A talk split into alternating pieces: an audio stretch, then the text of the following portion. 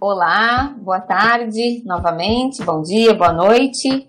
Vamos dar continuidade ao podcast sobre militarização. E neste momento, então, já tivemos aí é, vários tópicos muito importantes, né, trazidos pelos nossos participantes aqui. Novamente agradecemos a presença e a contribuição deles.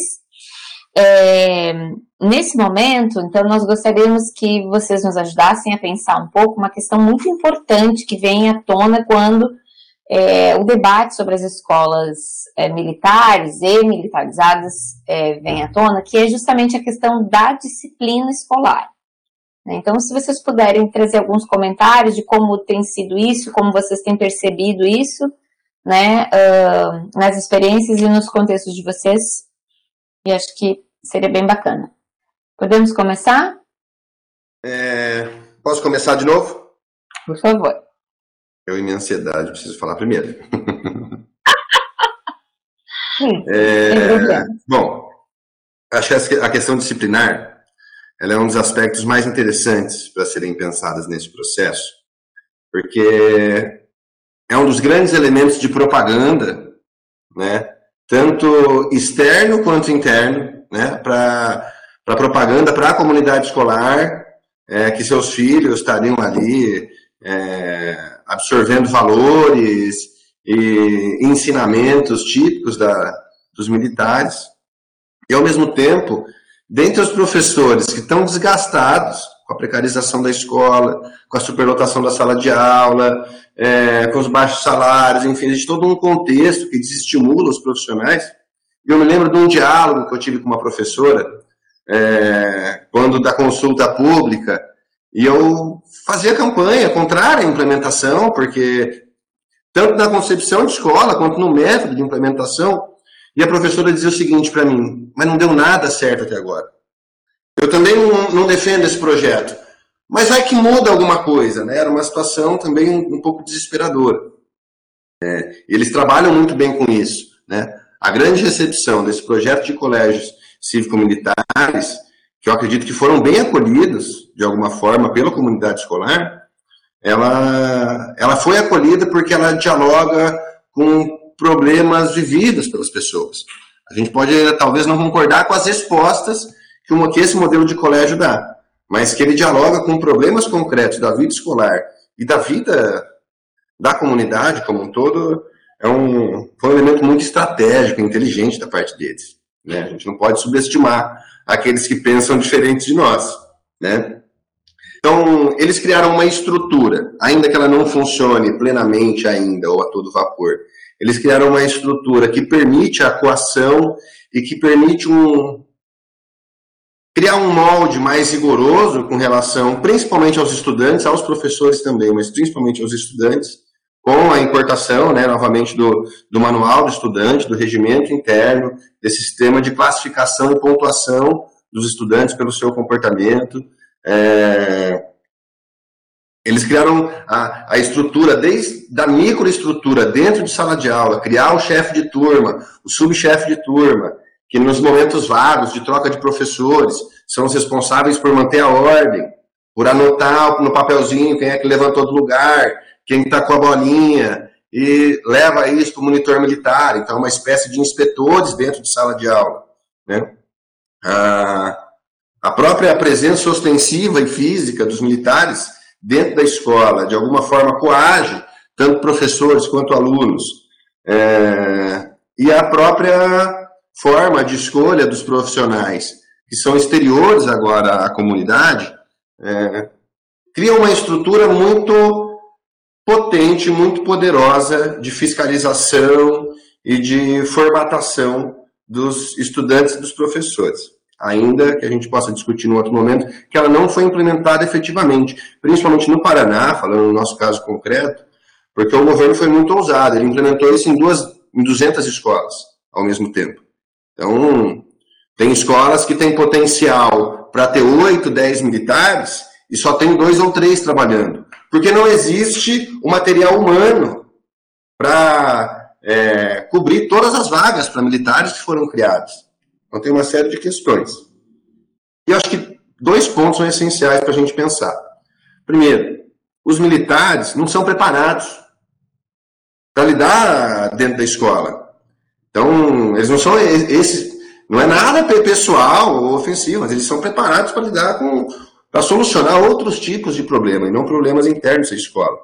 E eles, pelo menos no, na modalidade de colégio cívico-militar, eles não têm muitos instrumentos, além do que nós professores temos no dia a dia, para solucionar esses problemas. Então, eles não têm muitos recursos distintos, e ao mesmo tempo eles não têm a capacitação que nós temos. Isso gera, é, são episódios públicos, várias questões de violência, né? Da, dos, dos militares e monitores militares, pela sua truculência, pelo seu treinamento de como lidar com resolução de problemas, é, questões de assédio, questões de interferências políticos eleitorais mesmo, durante esse processo é, de eleição que estamos presenciando. Então, tem todo tipo de problemas surgindo, porque são pessoas que não estão preparadas para esse ambiente. E eu acho que uma questão fundamental nesse debate, para ir finalizando, é que é a compreensão do problema da indisciplina. Como se a indisciplina fosse um problema ou individual de um aluno que é desvirtuado, que é desviado, é, ou é um problema que vai ser resolvido com uma punição maior ou com uma punição mais rigorosa. Não compreendendo a indisciplina como uma, uma questão social que está relacionada ao contexto familiar do estudante, que está relacionada às contradições que nós vivemos para além do muro da escola, e que não compreende também a questão que a indisciplina pode ser um problema pedagógico, e um problema pedagógico pode se transformar numa questão disciplinar. É muito difícil pensar a escola separando em disciplina e questão pedagógica. Né? Um aluno que tem uma dificuldade em matemática pode se tornar um aluno mais indisciplinado em matemática pela sua dificuldade de compreensão. Né? E um aluno que está com um problema, a gente tem acesso a todo tipo de problema. Aluno em contextos de, de pobreza, de miséria, de fome, em várias situações adversas, que esse aluno vai explodir na escola uma hora uma situação de violência exacerbada, de ira, de ódio, né? Então, a escola tem que ser um espaço, no meu entendimento, de acolhimento, principalmente a escola pública, que lida com todo tipo de jovem. Né? A escola não pode se tornar apenas mais um espaço de punição, ou de punição mais rigorosa e mais severa ainda. Esse é um pouco do projeto dos colégios cívico-militares, destinado a uma população é, talvez que não seja mais abastada ah, ou economicamente favorecida no atual contexto. Então, é isso. Um pouquinho, tem outras coisas para falar, mas depois a gente comenta. Nossa, Celso. Eu não vou nem começar a falar, porque tantos pontos fundamentais aqui que tu trazes, né? Eu tenho certeza que vão ser complementados pela Neuza e pelo Roger, assim. Fiz várias anotações e a gente vai retomar aqui, mas muito obrigada, muito importante aí todos os aspectos que tu está trazendo. E tu tens razão, a questão, concordo muito e tenho certeza que a Neuza e o Roger também, é que a questão da disciplina é, é um mote importante para essa conversa, né? É, é um, algo que é muito candente aí quando se fala dos colégios, né? É algo que acaba logrando aí muito rapidamente uma adesão grande né, das comunidades, sem uma reflexão profunda do que está em jogo e do que isso significa. Neuza, tu queres seguir? Bom, então vamos lá. É, eu concordo né, com, com o pensamento, com a defesa de que a disciplina ela é vendida, né? Ela é vendida para a sociedade, ela é vendida para a população como sendo, é, é, digamos assim, a chave para o sucesso né, na escola. E nós sabemos que não é. Existem alunos extremamente indisciplinados que não escrevem nada no caderno, mas são verdadeiros gênios, né? Nós temos casos de autistas, principalmente que o autista, né, portador do espectro autista, é, um aluno indisciplinado pela condição né, que, ele, que ele possui, e que, no entanto, é são um aluno que aprende mais rápido, com mais rapidez, com mais facilidade que outra criança. Não escreve, mas aprende. Mas então, só por aí a questão da disciplina, ela já precisa ser desmontada. é, eu vejo essa questão da disciplina nos colégios militares, na forma como ela é apresentada, na forma como ela é trabalhada, é, na direção daquilo que o Foucault fala, é vigiar e punir. Né? Existe um, um, projeto de sociedade em curso né, que é, se ampara no guarda-chuva de políticas conservadoras e que aí se insere os colégios militares. Né? É, nesse colégio militar, nós vemos uma sobreposição da disciplina sobre a questão pedagógica. Quem é mais importante do ponto de vista prático da coordenação no colégio militar não é a coordenação pedagógica, é a coordenação disciplinar. Logo, infere-se que a disciplina se sobrepõe ao aprendizado, né? o que é realmente devastador para nós que somos é, professores, né? porque nós precisamos refletir e pensar que a escola, como o professor falou, professor Celso falou, a escola ela não é isolada, a escola não é uma ilha. Se a escola está violenta, a escola está refletindo o cenário da sociedade. Então, não adianta os, o, é, é, colocarmos os policiais dentro da escola, né? Porque a, a sociedade está violenta. Então, nós precisamos de resolver a questão da violência na sociedade, né? Outro ponto que nos chama a atenção a respeito dessa disciplina que é colocado nas escolas é que enquanto os professores é, trabalham no sentido de estimular os, os estudantes a pensar, questionar, refletir, né, os colégios militares eles trabalham no sentido de punir. Não pergunte, não questione, obedeça. Só isso, obedeça.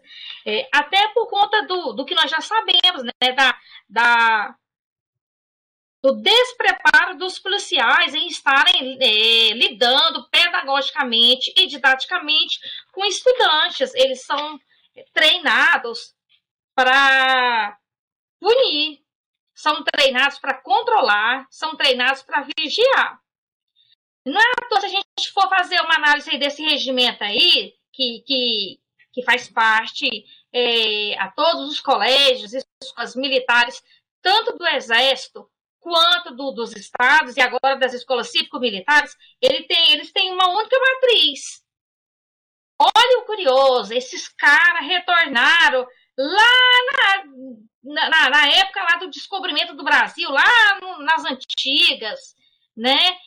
Retornaram ao Ratio Studiorum, que é o regimento dos jesuítas.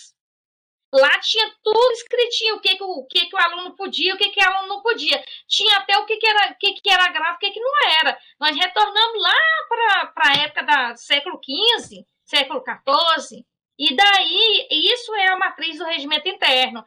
Essa é a sociedade que quer se colocar em pleno século XXI, né? A sociedade do controle, da intimidação. É, é óbvio que esse regimento por si só, ele intimida os estudantes. Não pode isso, não pode aquilo. Quando o professor não está, nós temos o chefe de turma. Quando o chefe de turma não está, tem o subchefe, tem o chefe de corredor. São todos estudantes, um vigiando o outro. Né? E além desse regimento interno, que, que tem 180 punições, né?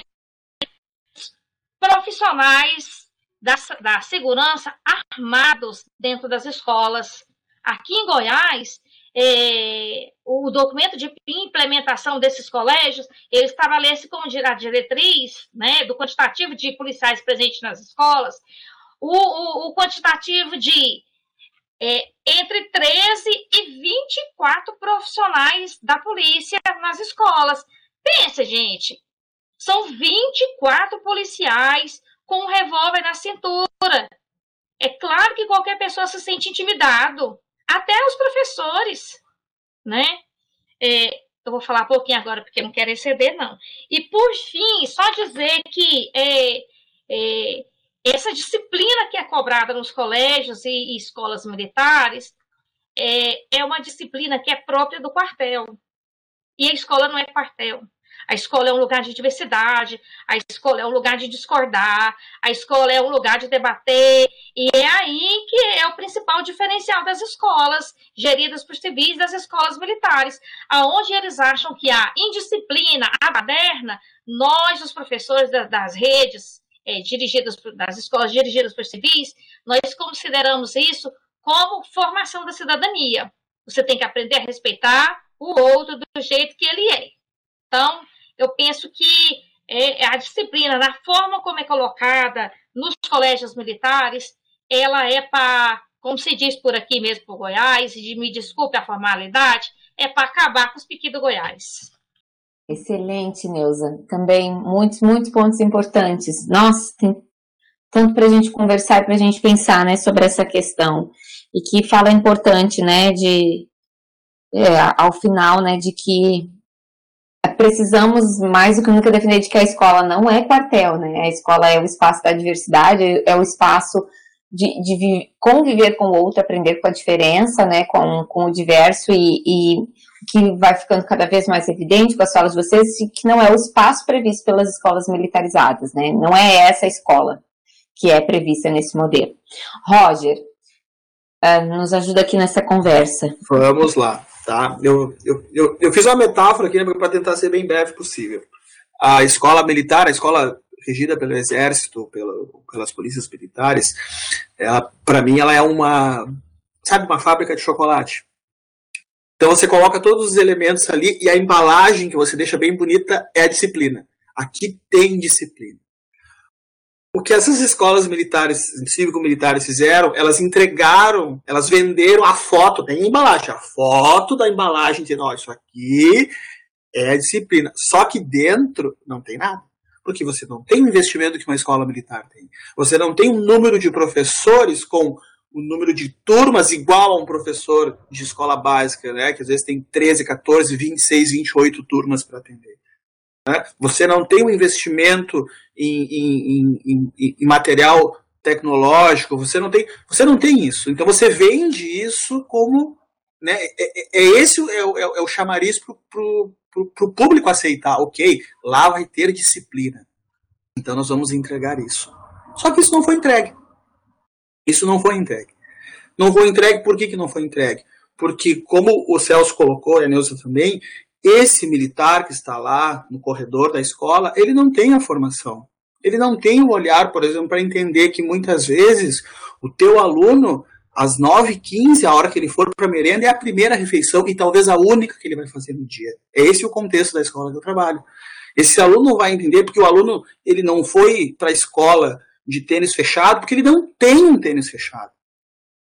Né? Esse aluno ele apresenta problemas disciplinares porque o contexto social da casa dele, muitas vezes a escola é o momento que é o único lugar em que ele consegue extravasar isso e por, por ele ser um ser em formação, a maneira como ele tem de chamar atenção, a maneira como ele tem de, olha, eu tenho aqui um problema, é sendo indisciplinado. Não há esse olhar né, dentro dessa formação eu, eu, eu, eu, eu conto um episódio né, sobre o desfile do 7 de setembro, que no caso foi feito dia 6, na comunidade escolar, só para a comunidade escolar ver. Né? Então, os, os, os, os, monitores militares saíram na frente, na, na questão hierarquizada né, do, do, do militarismo, e deixando os alunos para trás, eles tinham que seguir. Gente, na, prim, ao dobrar a primeira quadra, metade dos alunos dispersaram. Gente, tu sai com aluno pra rua, tem que ter dois professores do lado, dois professores atrás, né? Então, falta essa, essa, essa visão, né, de pedagógica, né? Essa, é, eu, eu gosto de dizer assim, falta essa malandragem pedagógica para você entender que você está lidando com crianças e adolescentes que é uma vivência escolar que faz parte da nossa formação e da nossa vivência escolar, mas que esses. E eu, eu, eu, vou dizer uma coisa, tá? Uh, pelo menos na experiência que eu tenho na escola, assim, a, a, a gente tem exemplos ali de, de, de monitores que foram para ali e, e olharam e disseram assim: gente, isso aqui tá errado. O monitor dizer assim: olha, isso aqui tá errado. O monitor. Teve um monitor que sempre fala o caso: o monitor saiu do programa e foi fazer pedagogia, dizer porque não é, não, isso aqui tá errado Então, assim, ó, é, é, é, são tantas coisas equivocadas no sistema que até parte, vezes, acaba, acaba reconhecendo que não é um sistema viável para ser aplicado. Muito, muito legal também, Roger. Obrigada pela contribuição. Queria fazer aqui alguns destaques e para a gente ir encerrando esse bloco, se vocês ainda quiserem acrescentar alguma questão, também brevemente podem me interromper, né? Então, é, primeiro é pensar, né, o, que, que nós estamos, de fato, vocês trouxeram também, é, entendendo por indisciplina, né? E quem são os indisciplinados, né? Quem são esses sujeitos que são vistos a partir da perspectiva da indisciplina? E, e, uma questão bastante problemática também é essa ideia de que isso não é pedagógico, né? De que não é, não é parte dos sujeitos em formação e de que, então, nós não, não, não, não é a educação que vai lidar com indisciplina. Então, eu vou trazer um outro sujeito que não tem preparo e não tem formação para lidar com isso. Bom, nós temos visto aí pipocar nos diversos estados e municípios como vocês já trouxeram aqui, vários relatos de inúmeras inadequações no trato com as questões das escolas é, a partir é, da atuação dos militares. Isso ocorre por inúmeros fatores, né, por conta da, da, da falta de experiência educacional, né, da, da, da, inexistência de uma formação adequada, da, por conta da vivência é, do quartel, que não é a vivência da escola e que parece ser querer ser importada a qualquer custo, né? Inclusive, é uma outra questão que tem é bastante apelativa às famílias é de que naturalmente essas seriam escolas mais seguras, o que não necessariamente se, se traduz numa verdade. Inclusive, né, dias atrás tivemos um fato gravíssimo aí na, na Bahia, numa escola militarizada de, uma, de um aluno que entrou armado e né, feriu outros estudantes. Então, não é, é a farda que vai necessariamente promover, né? As questões disciplinares, elas, como vocês trouxeram muito bem, elas envolvem uma série de questões mais amplas, é, que envolvem sobremaneira as questões sociais, as condições materiais e, e humanas dos nossos estudantes, das nossas escolas para tratar com isso, né? E eu fico sempre pensando é, em, em, como fazer essa conversa com as nossas comunidades, porque o Celso disse uma coisa muito importante, esse modelo sabe muito bem se conectar com os desafios, as vivências reais da escola. Então, os professores estão sobrecarregados, as escolas estão precarizadas, as comunidades né, veem problemas das escolas e há legitimidade em muitos desses aspectos, né? E qual é a solução ofertada? Colocar militares na escola. Eu fico pensando, nós temos inúmeros problemas na segurança pública. Então, para resolvê-los, vamos colocar os professores lá. Temos muitos problemas na saúde pública. Então, para resolver os problemas da saúde pública, também vamos colocar os militares lá ou outros profissionais. Né? Então, tem um, uma, uma, uma questão que é maior, que a, a Neuza traz bem, de um, de um espectro aí, de um avanço conservador, né? Então, uh, que não é, não é apenas para a questão da disciplina, né? Que a gente, é, na verdade, aparece no projeto, né? Tem uma questão aí de, de mesmo de controle dos corpos e dos sujeitos, que é para além da questão disciplinar, né? Então, vejam, é, nós somos os sujeitos habilitados e formados, são anos de formação, e nós não negamos os desafios que temos na escola, né? Mas, é, e será que pensar alternativas com os profissionais da educação não, não seria é, mais potente e provavelmente nós não teríamos aí é, alternativas mais viáveis, interessantes e democráticas, né? É, enfim, então são muitos aspectos aqui que a gente pode continuar é, pensando na sequência da nossa conversa. É, acredito que, eu não sei se vocês gostariam de fazer mais um destaque aqui, antes de encerrarmos por, por hora. Eu queria fazer só um, brevemente um, um aspecto que a gente encontra no dia a dia. No colégio cívico-militar, pelo menos aqui no Paraná, os alunos não são escolhidos. Não existe um processo seletivo. Então, a comunidade que a gente atendia antes da militarização é a mesma. E a gente via uma expectativa das famílias de, poxa, Agora que virou cívico-militar, os problemas são os mesmos. Como se de um dia para o outro esses problemas de indisciplina fossem ser solucionados. Então, ao mesmo tempo que havia uma grande aceitação, há uma grande frustração no atual momento por conta dessa, dessas mudanças. E eu acho que dois pontinhos assim muito rápidos, 30 segundinhos. É, a gente tem que compreender que a escola é um lugar desinteressante para o aluno, que a escola está atrasada, que o professor está no CUSP e no GIS, e os alunos, né, são, são alunos do século XXI, professores do século XX, e uma escola, enfim, para ser generoso, do século XIX, né? E, então a gente tem no mínimo aí três séculos dentro de um espaço e não vai dar certo, né? A disciplina também tá passa por isso, para a gente repensar a escola. Excelente, excelente. E eu quero agregar aqui né, a, a, a esse, essa questão, né?